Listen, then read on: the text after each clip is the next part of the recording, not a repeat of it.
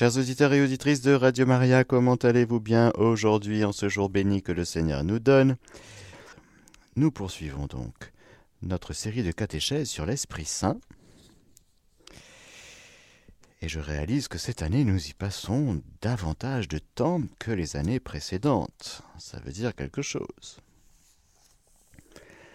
Viens, Esprit Saint, en nos cœurs, et envoie du haut du ciel un rayon de ta lumière. Viens en nous, Père des pauvres, viens, dispensateur des dons. Viens, lumière en nos cœurs. Consolateur souverain, hôte très doux de nos âmes, adoucissante fraîcheur. Dans le labeur, le repos, dans la fièvre, la fraîcheur, dans les pleurs, le réconfort. Ô lumière bienheureuse, viens remplir jusqu'à l'intime le cœur de tous tes fidèles. Sans ta puissance divine, il n'est rien en aucun homme, rien qui ne soit perverti. Lave ce qui est souillé, baigne ce qui est aride, guéris ce qui est blessé.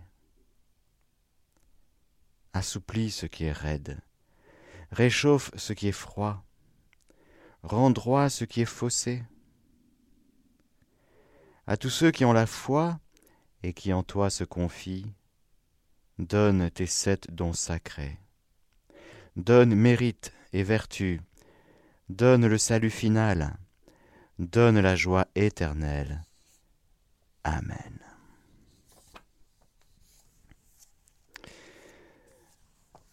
Dans cette série de catéchèses, nous arrivons au moment où Marie conçoit dans son cœur et dans sa chair dans la puissance du Saint-Esprit, le Fils de Dieu qui se fait chair, chair de sa chair. L'Esprit Saint viendra sur toi et la puissance du Très-Haut te prendra sous son ombre, c'est pourquoi l'être saint qui naîtra sera appelé Fils de Dieu. Et voilà que le catéchisme nous dit au paragraphe 723 et 724, En Marie, l'Esprit Saint réalise le dessein bienveillant du Père. Après l'avoir préparé, il le réalise. L'Esprit Saint réalise le dessein bienveillant du Père. C'est avec et par l'Esprit Saint que la Vierge conçoit et enfante le Fils de Dieu. Sa virginité devient fécondité unique par la puissance de l'Esprit et de la foi. En Marie, l'Esprit Saint non seulement réalise le dessein bienveillant du Père, mais manifeste le Fils du Père devenu Fils de la Vierge. Elle est le buisson ardent de la théophanie définitive. Comblée de l'Esprit Saint, elle montre le Verbe dans l'humilité de sa chair. Et c'est aux pauvres les bergers, et aux prémices des nations, les mages, qu'elle le fait connaître. Voilà donc la chair du Fils de Dieu, l'humanité du Fils de Dieu, de Dieu lui-même, de la deuxième personne de la Sainte Trinité, une humanité remplie, pétrie, conçue du Saint-Esprit. Donc toute l'humanité de Jésus va, je vais dire, euh, montrer ce que c'est que le Fils de Dieu fait homme. C'est magnifique. L'humanité sainte de Jésus. Et le petit bébé, l'enfant, l'adolescent, l'adulte, dans toute la croissance humaine de Jésus, il grandissait en taille et en sagesse, nous dit l'Écriture, eh bien dans son cœur humain, Jésus sera tout le temps rempli du Saint-Esprit. Au début de sa vie publique, un jour, il vient, rappelez-vous, au Jourdain. Prenons le passage de l'Évangile selon saint Matthieu au chapitre 3.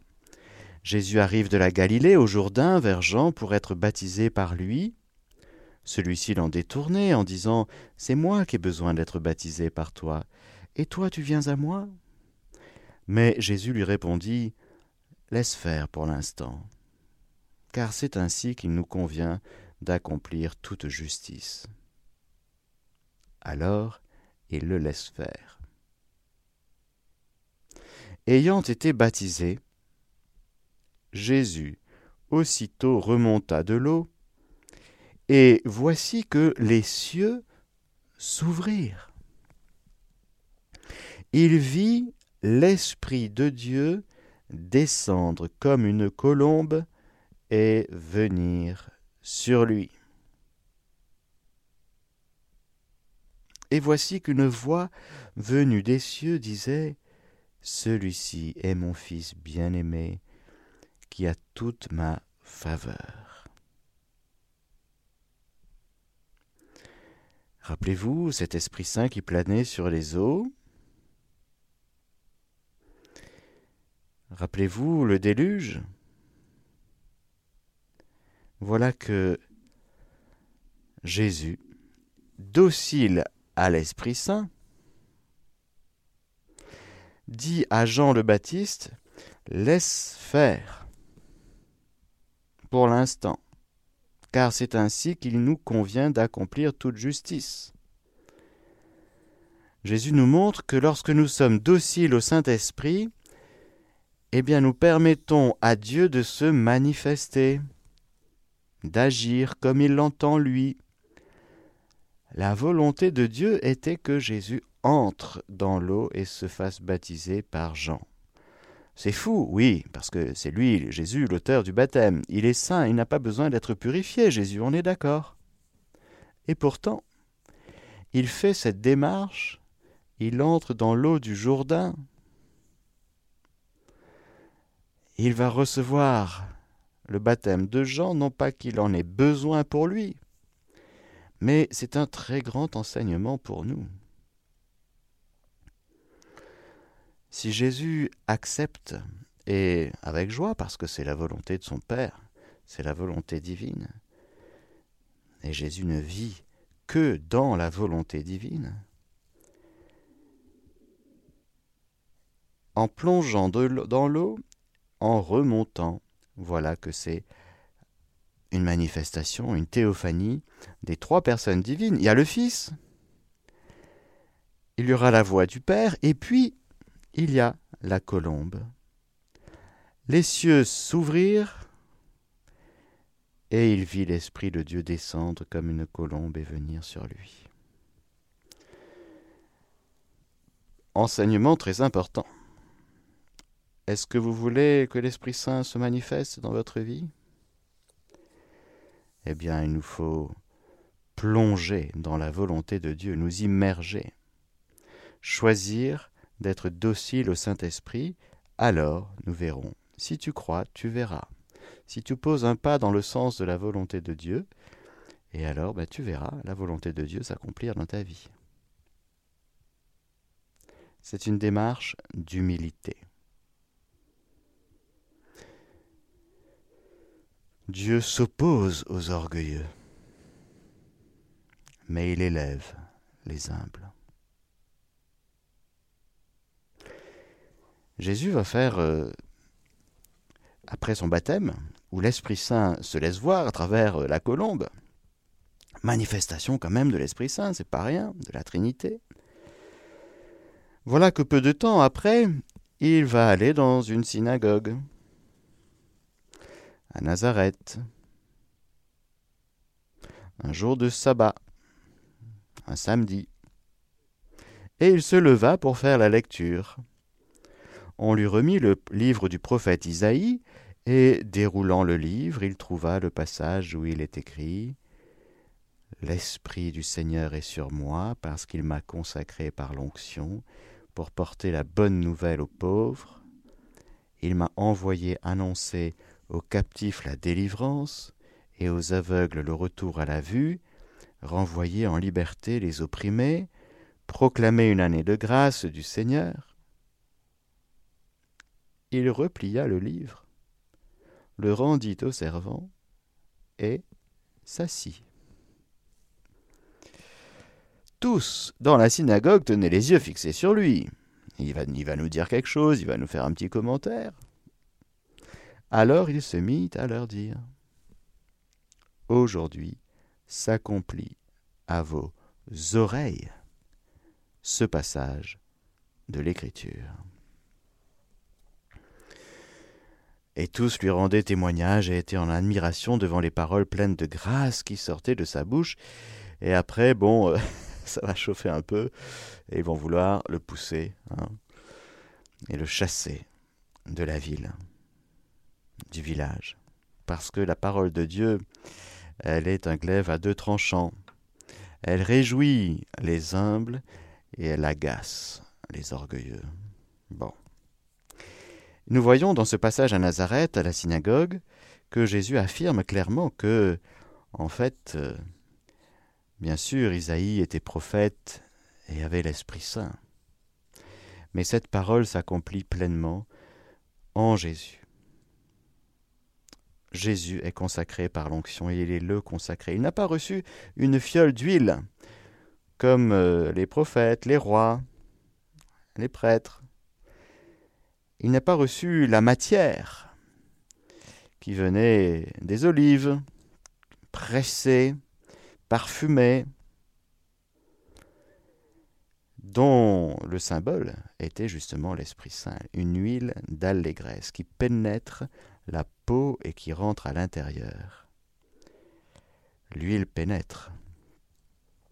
Vous le savez bien, vous qui avez pris l'avion et qui avez essayé d'enfermer de l'huile dans des trucs, et puis voilà, arrivé à l'aéroport, à l'autre bout du monde, eh bien, vos chemises étaient remplies d'huile. Hein bon, ça pénètre partout, l'huile, c'est assez impressionnant. Bon, eh oui, ça nous montre que Jésus est complètement imprégné du Saint-Esprit.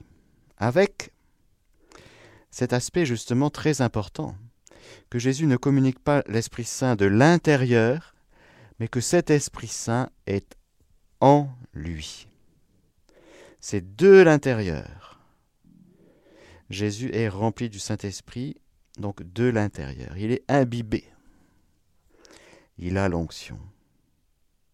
Cette onction dont Isaïe lui-même au chapitre 11, là c'est un passage de Isaïe 61, mais le chapitre 11 que vous connaissez davantage sans doute, justement qui parle du Messie qui doit venir, c'est-à-dire du oin, du consacré, eh bien sur lui reposera l'Esprit du Seigneur, esprit de sagesse et d'intelligence, esprit de conseil et de force, esprit de connaissance et de crainte du Seigneur.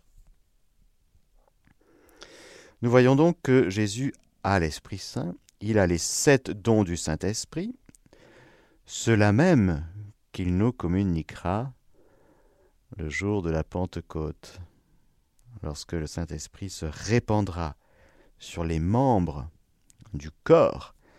Mais là, on voit le Saint-Esprit dans la tête du corps, à savoir dans l'humanité sainte de Jésus.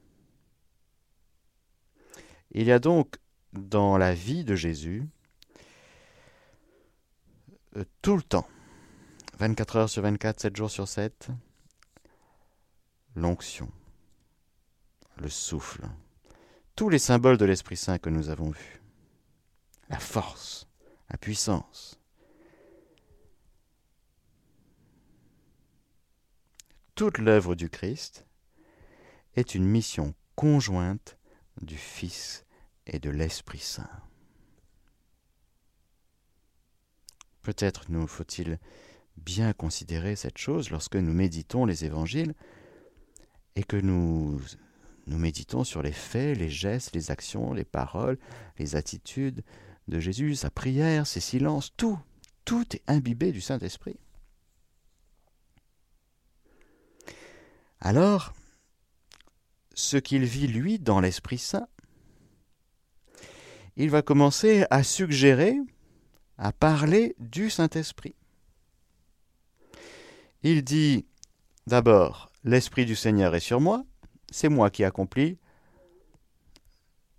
à vos oreilles ce passage de l'Écriture. Toute l'Écriture, mais là en particulier en ce qui concerne justement le Messie, le oin, l'Esprit Saint est sur moi. C'est moi. Et puis Jésus va parler du Saint-Esprit. Il y aura donc des enseignements de Jésus sur l'Esprit Saint. Pensons à ce passage dans l'Évangile selon Saint Jean au chapitre 3 avec Nicodème. Il fait nuit. Nicodème vient, il est attiré par Jésus. C'est un pharisien, un notable, et il n'est pas comme ses, comme ses pères qui résistent. Lui, il est doux et humble, ce Nicodème. Il est magnifique. On le retrouvera jusqu'au bout. Et ça commence au début de la vie publique de Jésus.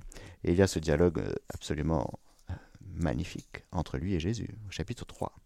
Jésus lui dit, En vérité, en vérité, je te le dis, à moins de naître d'eau et d'esprit, nul ne peut entrer dans le royaume de Dieu. Ce qui est né de la chair est chair, ce qui est né de l'esprit est esprit. Ne t'étonne pas si je t'ai dit, il vous faut naître d'en haut. Le vent souffle où il veut et tu entends sa voix, mais tu ne sais pas d'où il vient ni où il va. Ainsi en est-il de quiconque est né de l'Esprit. Très important ce passage parce que Nicodème, il est maître en Israël, il enseigne. Mais qu'est-ce que tu enseignes, Nicodème? Qu'est-ce que tu racontes aux gens qui viennent à tes conférences, hein, à tes enseignements? Qu'est-ce que tu leur racontes? Tu leur dis des choses, tu leur racontes la Torah, et c'est bien. Mais tu ne connais pas l'Esprit Saint. C'est embêtant. Alors Jésus, avec beaucoup de patience, de pédagogie et d'amour, il, commence à dire, ben, tu vois, Nicodème, une naissance d'en haut, on n'avait jamais entendu ça. Naître d'en haut. Cherchez dans la Bible, il n'y a pas. Naître d'en haut. Naître d'eau et d'esprit. Bien sûr, on pense au baptême. Mais si le sacrement du baptême est reçu validement, mais que le nouveau baptisé ne fait rien de son baptême, c'est dommage. Le baptême est donné pour que la vie baptismale puisse être effective. Hein. on ne se fait pas baptiser pour faire plaisir à la grand-mère. Désolé. On se fait baptiser pour vivre de son baptême.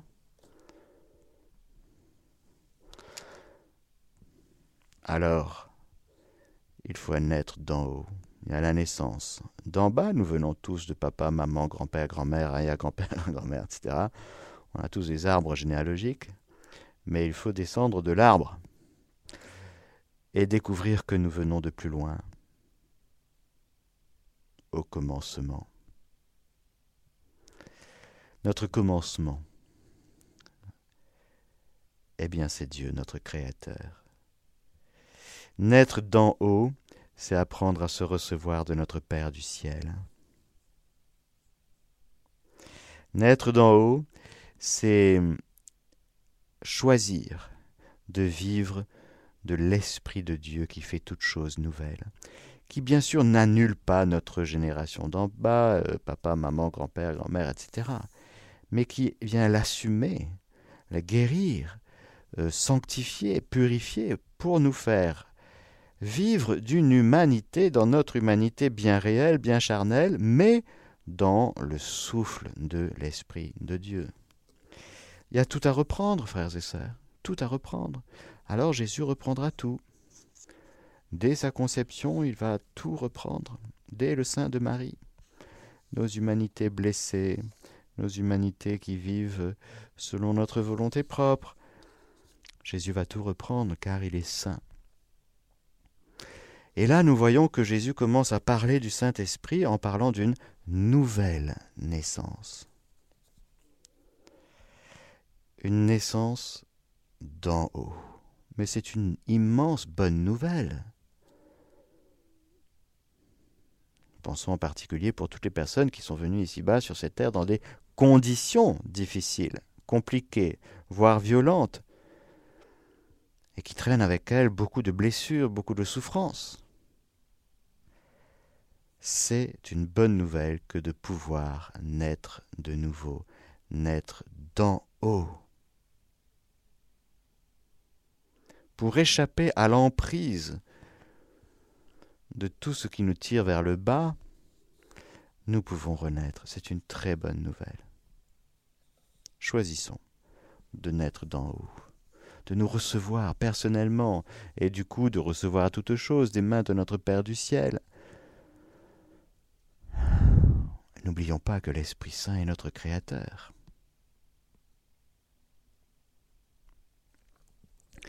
Dans un autre passage, Jésus va parler du Saint-Esprit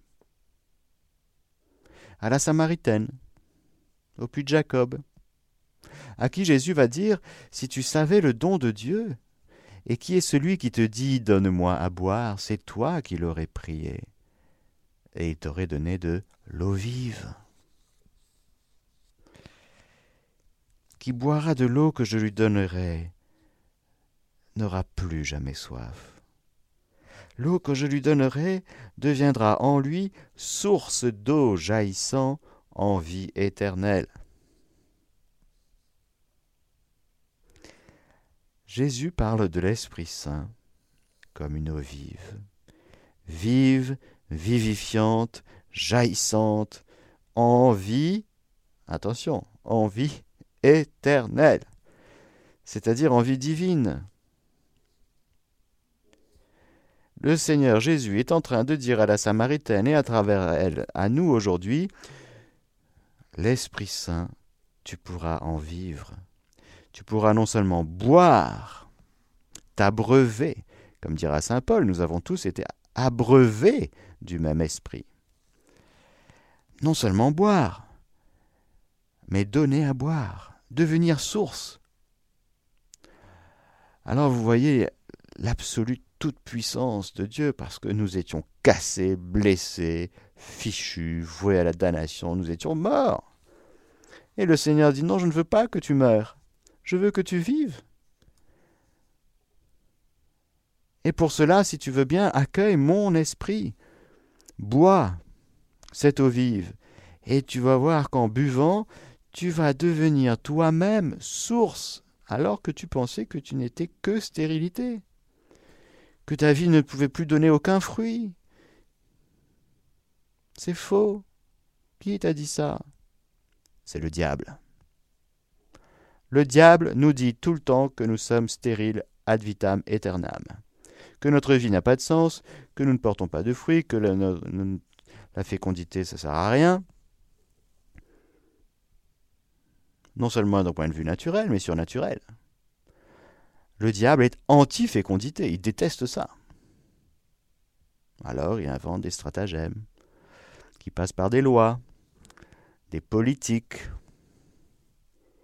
et qui viennent polluer les esprits.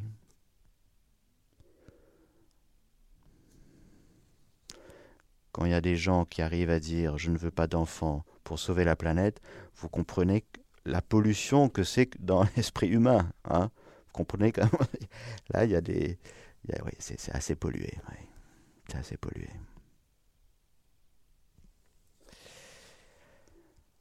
Dieu est toujours du côté de la fécondité. Toujours du côté de la vie. Ça ne veut pas dire qu'il ne faut pas être responsable, mais il est toujours du côté de la vie. Et tout ce qui est stérile en nous, tout ce qui ne porte pas de fruits. Jésus dira, la gloire de mon Père, c'est que vous portiez beaucoup de fruits et que vous deveniez mes disciples. Parce que la plus grande fécondité pour nous, c'est de devenir disciples de Jésus, c'est-à-dire, voilà, de répandre le Saint-Esprit. Encore une fois, non seulement de boire à l'eau vive, mais de devenir nous-mêmes une source d'eau jaillissant en vie éternelle, c'est-à-dire de communiquer l'Esprit. Nous sommes faits, frères et sœurs, pour communiquer l'Esprit. Voilà la grande révélation que Jésus est en train de nous dire dans ce passage. Tu es fait pour devenir source. Ah oui, mais moi je suis blessé, j'y arrive pas. Regarde le cœur du Christ. N'est-il pas blessé, lui? Qu'est-ce qui se passe dans le cœur du Christ? Ben, il jaillit du sang et de l'eau. Alors on comprend que même du cœur blessé, du cœur mort, parce que Jésus reçoit le coup de lance alors qu'il est mort, vraiment mort, c'est une vraie mort, Jésus est vraiment mort, ce n'est pas un, c'est une fois, il ne fait pas semblant d'être mort, il est mort. Son cœur s'ouvre et il jaillit du sang et de l'eau. Non seulement physique, mais le symbole est très fort. Le symbole qui renvoie à une réalité bien réelle. Jésus est la source, le cœur du Christ est la source jaillissant d'où jaillit l'Esprit.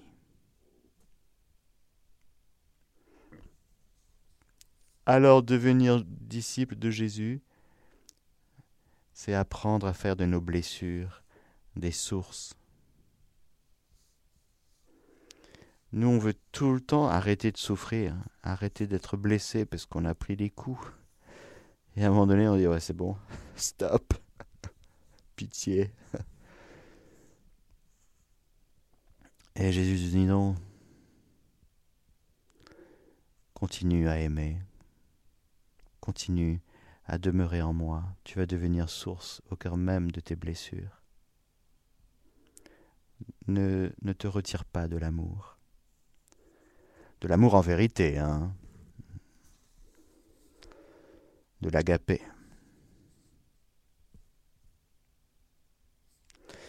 grande révélation qui nous est faite sur l'Esprit Saint par Jésus à la Samaritaine. Juste après, Jésus parlera d'autre chose, mais qui est très importante et qui est en lien. L'heure vient et c'est maintenant où les véritables adorateurs adoreront le Père dans l'Esprit et la vérité. Car tels sont les adorateurs que cherche le Père, Dieu est Esprit, et ceux qui adorent c'est dans l'esprit et la vérité qu'ils doivent adorer. Dieu est esprit, on est d'accord. Bon. Ceux qui adorent, c'est dans l'esprit et la vérité qu'ils doivent adorer. Quand Jésus dit ça, il est en train de nous révéler que c'est lui l'adorateur du Père en esprit et en vérité et que lui, il adore le Père dans son humanité. Oui, Jésus adore le Père. Jésus prie le Père. Avec adoration, avec action de grâce, avec louange, avec supplication, avec réparation, tous les aspects de la prière du Christ, et donc la prière chrétienne, par dérivation sur nous. Et Jésus est en train de nous dire, l'adoration que les Juifs connaissent, que les Samaritains ne connaissent pas trop, parce qu'ils vont sur le mont Garizim, ce ils sont un peu hérétiques. Leur intelligence, elle est un peu euh, à rectifier. Hmm. Mais l'heure vient, et c'est maintenant, où le Père cherche des vrais adorateurs, c'est-à-dire ceux qui adorent par Jésus avec lui et en lui, dans l'Esprit Saint. Nous ne savons pas prier comme il faut, dira saint Paul, mais l'Esprit Saint vient au secours de notre faiblesse. Cet Esprit Saint qui est répandu en nous et qui nous fait crier Abba, Père. Et qui te, qui te pousse à remettre entièrement ta vie entre les mains de Dieu, qui te pousse à l'abandon, plutôt qu'à la gestion, plutôt qu'à la maîtrise, plutôt qu'au contrôle. Il te pousse au lâcher-prise il te pousse à la remise, il te pousse à la confiance, à l'abandon, il te pousse à l'adoration. L'Esprit Saint ne peut pas te pousser vers euh, pour que tu deviennes un, un super gestionnaire, non, c'est de ta vie, non. L'Esprit Saint te pousse pour que tu sois un tout petit enfant, remis entre les mains de ton Père du ciel. Jésus est en train de révéler quelque chose de très grand sur le Saint-Esprit. Encore une fois, dans un lieu hérétique en Samarie, avec une hérétique, une samaritaine. il est en train de nous dévoiler des splendeurs. Cet Esprit Saint que tu recevras, que tu peux boire, et pour devenir une source, eh bien tu vas voir, tu vas même prier, adorer dans l'Esprit Saint. C'est là que tu vas commencer à prier en vérité, comme le seul adorateur qu'est Jésus.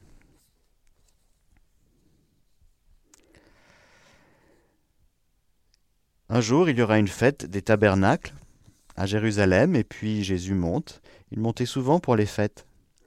Et le dernier jour de la fête, le grand jour, Jésus, debout, debout s'écria Si quelqu'un a soif, qu'il vienne à moi et qu'il boive, celui qui croit en moi. Selon le mot de l'Écriture, de son sein couleront des fleuves d'eau vive. Il parlait de l'Esprit que devaient recevoir ceux qui avaient cru en lui car il n'y avait pas encore d'esprit, parce que Jésus n'avait pas encore été glorifié. Il y avait les petites gouttes, et encore une fois, tout ce qui jaillit de Jésus est directement imbibé de 100% d'Esprit Saint. Mais il y a des étapes à franchir. Il fallait d'abord que bien sûr Jésus soit glorifié, c'est-à-dire eh vient nous sauver. il fallait que la rédemption s'accomplisse et qu'une fois ressuscité, ascensionné, que du haut du ciel, assis à la droite du Père, le Père et le Fils nous envoient le Saint-Esprit. Cet Esprit Saint dont Jésus parlera ouvertement à propos de la prière. Lorsqu'il dit dans Saint Luc chapitre 11 verset 13 Si donc vous qui êtes mauvais, vous savez donner de bonnes choses à vos enfants, combien plus le Père du ciel donnera-t-il l'Esprit Saint à ceux qui l'en prient?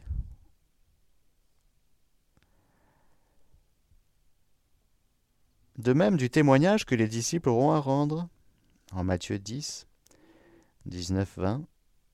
Lorsqu'on vous livrera, ne cherchez pas avec inquiétude comment parler ou que dire.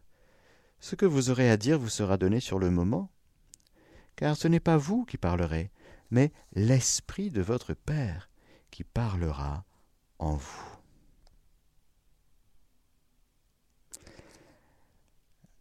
L'Esprit Saint va être donné à ceux qui demandent l'Esprit Saint. Oui, parce que Dieu est large. Hmm. Et vous qui êtes mauvais, vous savez donner de bonnes choses à vos enfants? Mais combien plus le Père du ciel qui vous donnera l'Esprit Saint à ceux qui l'en prient? Pourquoi tu ne demandes pas l'Esprit Saint? Vous savez qu'une d'une manière générale, je pense que nous irions beaucoup mieux si nous étions davantage priants, invoquant le nom du Seigneur devant telle ou telle difficulté, devant tel ou tel problème, nous, on va, on spontanément toujours du côté humain. On ne décolle pas. On se dit, bon, bah, Dieu, il est tout là-haut, tout là-haut, tout là-haut, tout là-haut. Et puis nous, on est tout en bas, et puis on, galère, quoi. Donc on cherche toujours les moyens humains. Et on a très peu ce réflexe surnaturel, ou je pense pas assez. Va dire, Seigneur, moi je plonge en toi, je m'immerge dans ta divine volonté, je m'abandonne j'invoque ton Saint-Esprit, j'invoque ton nom, Jésus, ton sang. Vous voyez, toutes ces, petites prières, ces petits réflexes surnaturels, eh bien, on irait beaucoup mieux, je vous assure. Avant un rendez-vous, avant une confession, avant la messe, avant euh, de prendre sa voiture, avant de faire des courses.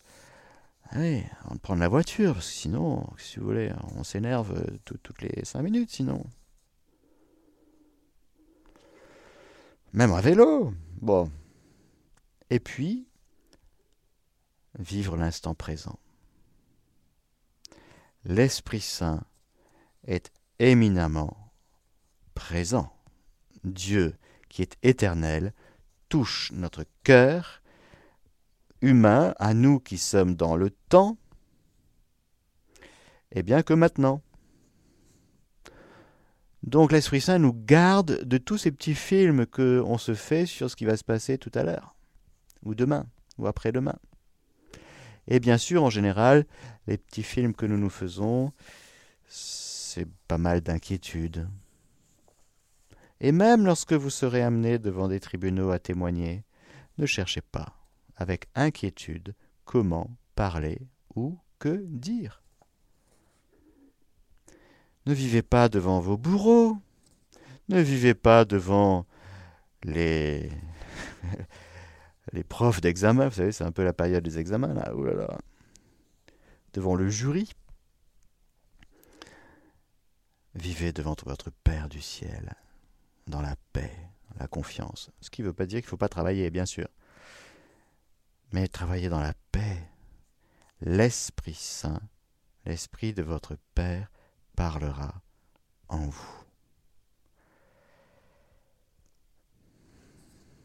Alors comment faire pour être... Euh, eh bien, tu demeures dans l'instant présent, mais calé dans la paix, dans l'Esprit Saint, maintenant.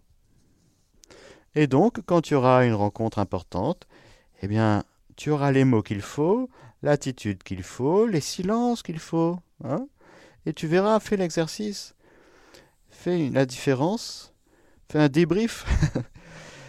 euh, un événement vécu avec le Saint-Esprit, ce que tu avais prévu, ce qui est vraiment ce qui s'est vraiment passé, et un événement prévu avec le Saint-Esprit et vécu dans le Saint-Esprit, voilà, analyse, regarde et vois la différence.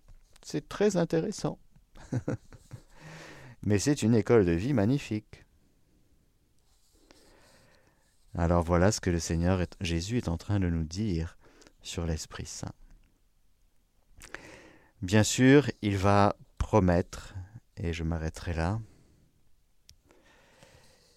il va promettre au moment de l'approche de l'heure, l'heure vient, de son heure, de sa glorification. Jésus va promettre la venue de l'Esprit Saint, eh bien, à ses disciples, c'est tous les chapitres 14, 15, 16 et 17 de l'Évangile selon Saint Jean où Jésus va nous parler du Paraclet, que le Père enverra en son nom, au nom de Jésus, ce Paraclet qui va nous enseigner tout et qui nous rappellera tout ce que Jésus nous a dit. Cet Esprit Saint qui sera avec nous à jamais, l'Esprit de vérité que le monde ne peut pas recevoir, parce qu'il ne le voit pas ni ne le reconnaît. C'est vrai que c'est assez impressionnant. Le monde, l'esprit du monde, est d'une cécité impressionnante.